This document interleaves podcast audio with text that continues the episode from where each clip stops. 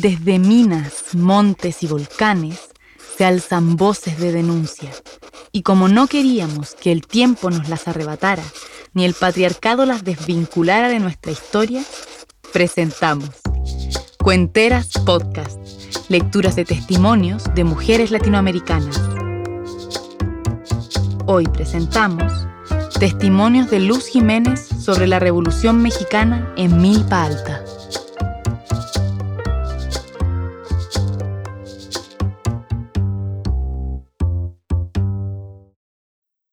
Los hombres del norte.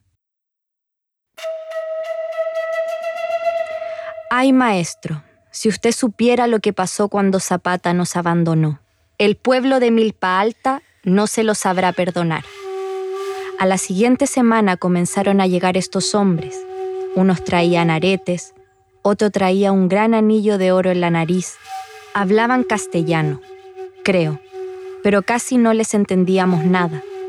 Hablaban con acentos muy toscos. Eran los carrancistas. Había hombres llamados zapatistas, otros carrancistas y otros villistas. Estos tres grupos entraban allá en Milpa Alta tiraban de balazos a lo tonto. Allá en el pueblo se asustaban los hombres, las mujeres y los niños, ya que nadie sabía qué hombres iban a entrar. Comenzaron a llegar los carrancistas al pueblo. De nuevo se balacearon carrancistas y zapatistas. Hicieron correr a los zapatistas hacia el monte, por todo el camino de Santa Ana y San Lorenzo. Se veía como humareda, no hubo muertos ni de parte de Carranza ni de Zapata. Solo los del pueblo murieron. Los que se iban temprano al campo, esos fueron muertos. Un tlachiquero con su aguamiel, uno que se fue a recoger hierbas y un leñador. Esos son los que cogió la muerte en el camino. Al principio los carrancistas parecían buenas personas, Platicaban con la gente y tocaban en las puertas de las casas. Uno salía y le decían, así nos gusta, no huyan de aquí, enciérrense en sus casas. Dentro de las casas no les pasará nada. Y nadie huyó. Estos carrancistas no eran tan buenos, eran malvados, eran capaces de todo. Entraban en las casas, robaban gallinas, puercos, comida. Si estaba uno comiendo, se llevaban toda la comida, tortillas, trastes. Así es que los dueños de la casa ya no tenían que comer. Si veían un jarro mocho lo tomaban y se lo metían dentro de la bolsa. Si un hombre o una mujer llevaba buena ropa, se la quitaban. Entonces huyeron hacia los montes los zapatistas, dejaron en el pueblo a los carrancistas. Como a las nueve de la noche bajaron otra vez los zapatistas y corretearon a los carrancistas. Llegaron hasta San Gregorio, Atlapulco, los carrancistas, hasta Xochimilco. Así estuvieron bastante tiempo. Llegaban los carrancistas, balaceaban. Los zapatistas contestaban también con balas. Un día entraron los carrancistas y los zapatistas huyeron otra vez. Cuando estuvo allí Carranza y la tropa de Amaro, tenían allí su cuartel. No sabemos por qué motivo le pusieron a esta calle el Espinazo, este camino salía por el Teutli y allí se agarraban a balazos los carrancistas con los zapatistas. En esta calle alcanzaron a los soldados que tal vez no podían correr. Estaban enojados porque ya les llegaban los zapatistas. Y decían los carrancistas, no podemos correr por ese rumbo, parece el espinazo de Satanás. Y aquí nos agarrarán y nos matarán porque este camino está muy empinado. Los carrancistas sacaban los ornamentos de las iglesias y se los ponían. Cuando querían andar vestidos de estas vestimentas, les pasaba algo grave y se caían los carrancistas del altar.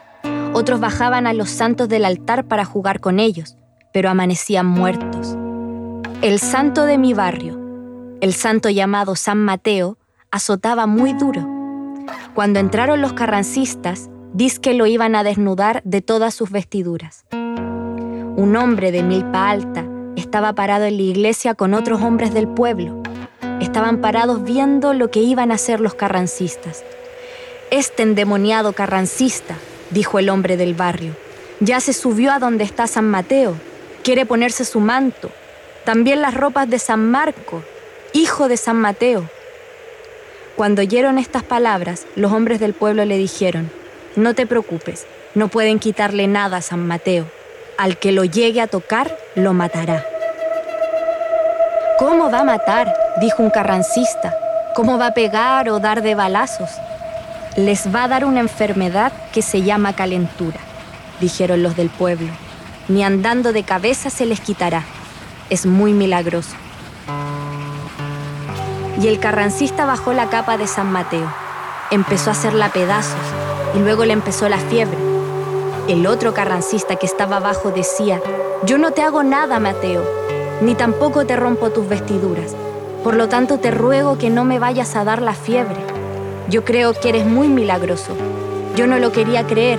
Ahora lo he visto con mis ojos. Cómo le diste la enfermedad a mi compañero carrancista. A ese le diste la fiebre. Duró como 15 días el enfermo. Temblaba y no le servía ningún remedio. Y como había guerra, no curaban los curanderos. Así murió el carrancista. Llegó un día en que cierto carrancista quiso bajar a nuestra Madre de la Asunción la patrona del pueblo. Llamó a otros hombres para que le ayudaran a bajar a nuestra madre. Ella cuida a nuestro pueblo y está puesta en alto. Cuando hay alguna fiesta, la bajan unos 20 hombres y la amarran con fajas labradas muy fuertes para que no revienten. Y los carrancistas dijeron, bajaremos a esta señora, le quitaremos su corona, sus arracadas y sus ropas. No sabían que nuestra madre era tan pesada. Solo un carrancista subió y se dio cuenta que estaba muy pesada. Llamó a otros. Subieron cuatro y eran ya cinco. Diz que iban a desnudar a nuestra madre, pero se tropezaron en el altar y se vinieron rodando. Uno se lastimó un pie, otro se quebró un brazo, y el que había subido primero se desbarató la cabeza. Los que vieron esto les contaron a otros por qué se enfermaban y por qué se lastimaban. Con esto jamás volvieron a hacer maldades dentro de la iglesia y entonces se arrodillaban para rezar. Otros carrancistas querían hacer caballerizas de la iglesia y metieron a los caballos a la iglesia. No les vaya a pasar algo a ustedes. Y luego sacaron a los caballos de la iglesia. Estuvieron en el atrio, los volvieron a la caballeriza.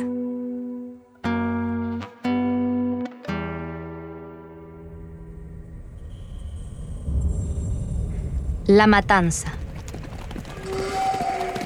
Y un día sacaron los carrancistas a los hombres de sus casas, a los niños de 15 años, a los de 12 o 13 años, a los viejos, a los jovencitos, a los hombres fuertes, y los mataron a todos en el atrio de la iglesia.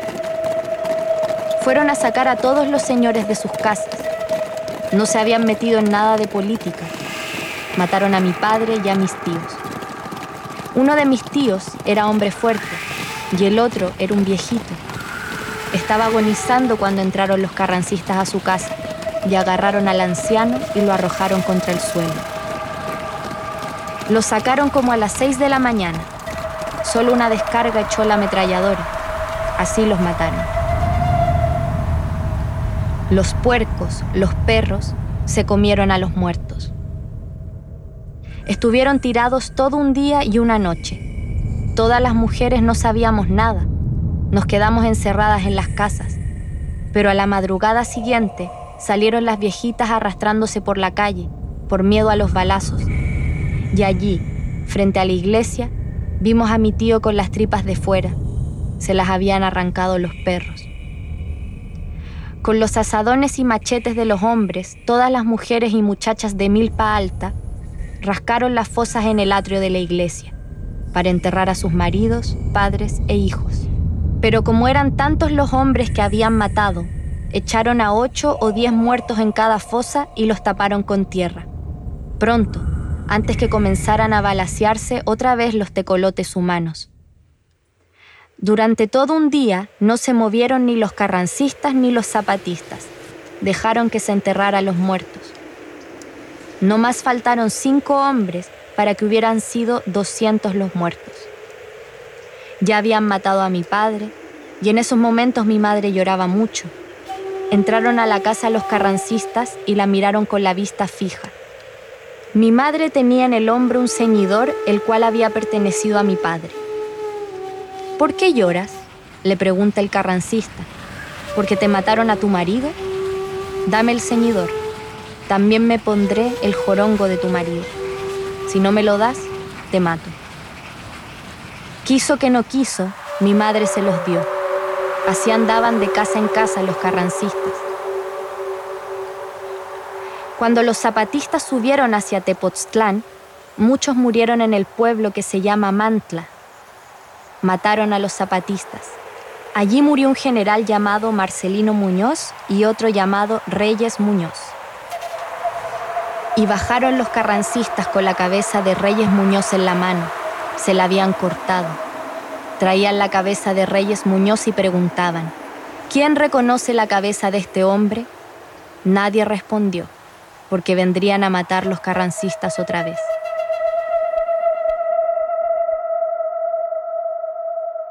El retorno a Milpa Alta. Cuando huimos y cuando huyeron los zapatistas de nuestro pueblo, se quedó solo Milpa Alta. Se quedaron las gallinas, los perros, los gatos, los puercos y los caballos. Como no pudimos cargarlos, allí se quedaron. Regresamos como a los cuatro años a nuestro pueblo. Toda la gente fue con corazón a ver lo que había tenido. Tierras, milpas, casas. Llegaron al pueblo. Las milpas se habían vuelto bosques. Habían crecido varios árboles, teposanes, pirúes y capulines se habían multiplicado. Los que fueron primero platicaban de las serpientes que colgaban de las ramas de los árboles. Cuando volvieron a vivir allí, tumbaron los árboles. De esta manera volvieron a habitar. Dentro de tres o cuatro años, más gente se fue a vivir allá.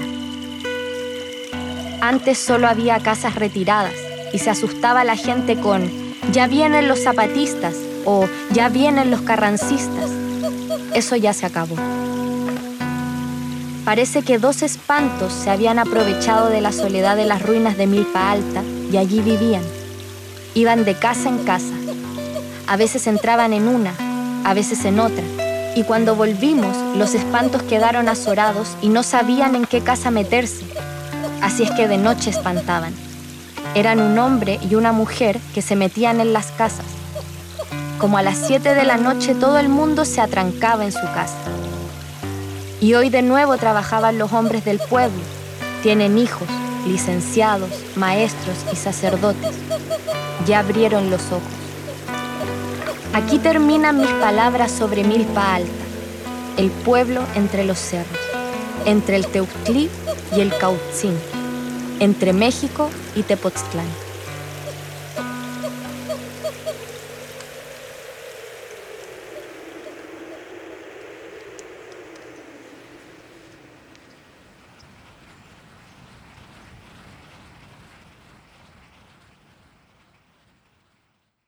Acabas de escuchar testimonios de Luz Jiménez sobre la Revolución Mexicana en Milpa Alta. Encontrémonos la próxima semana en Cuenteras Podcast.